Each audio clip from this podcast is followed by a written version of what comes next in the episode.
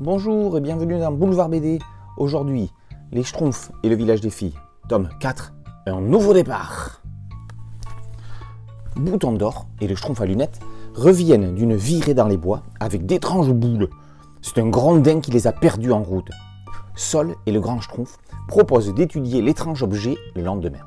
Mais dans la nuit, l'objet disparaît, ainsi que les deux individus qui l'ont ramené au camp. Leur tente est complètement détruite. La situation d'urgence est déclenchée. Elle va amener les Schtroumpfs garçons et filles vers une étrange grotte. Luc Partowens et Thierry Culliford rebondissent sur la destruction du village des filles dans le tome précédent. Aidées des Schtroumpfs mâles, elles sont contraintes de s'exiler pour trouver des cieux plus cléments. Il n'est jamais évident, dans un univers créé de toutes pièces, de le renouveler. De la contrainte naît l'innovation. Dans cet épisode transitoire, les filles ne sont plus chez elles, mais pas encore dans leur nouvel Éden, si Éden elles trouvent. Les lecteurs fidèles d'Harry Potter liront l'histoire comme un clin d'œil à Aragog. On laisse les aficionados comprendre l'allusion pour que le mystère reste complet.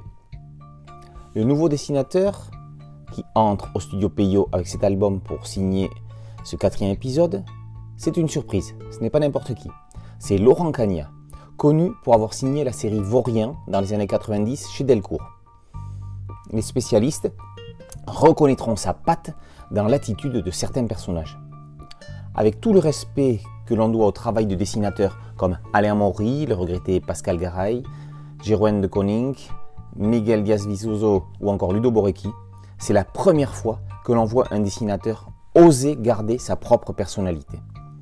Alors que tous les dessinateurs cités sont ou ont été les meilleurs gardiens du temple, Laurent Cagna laisse passer des bribes de son ADN.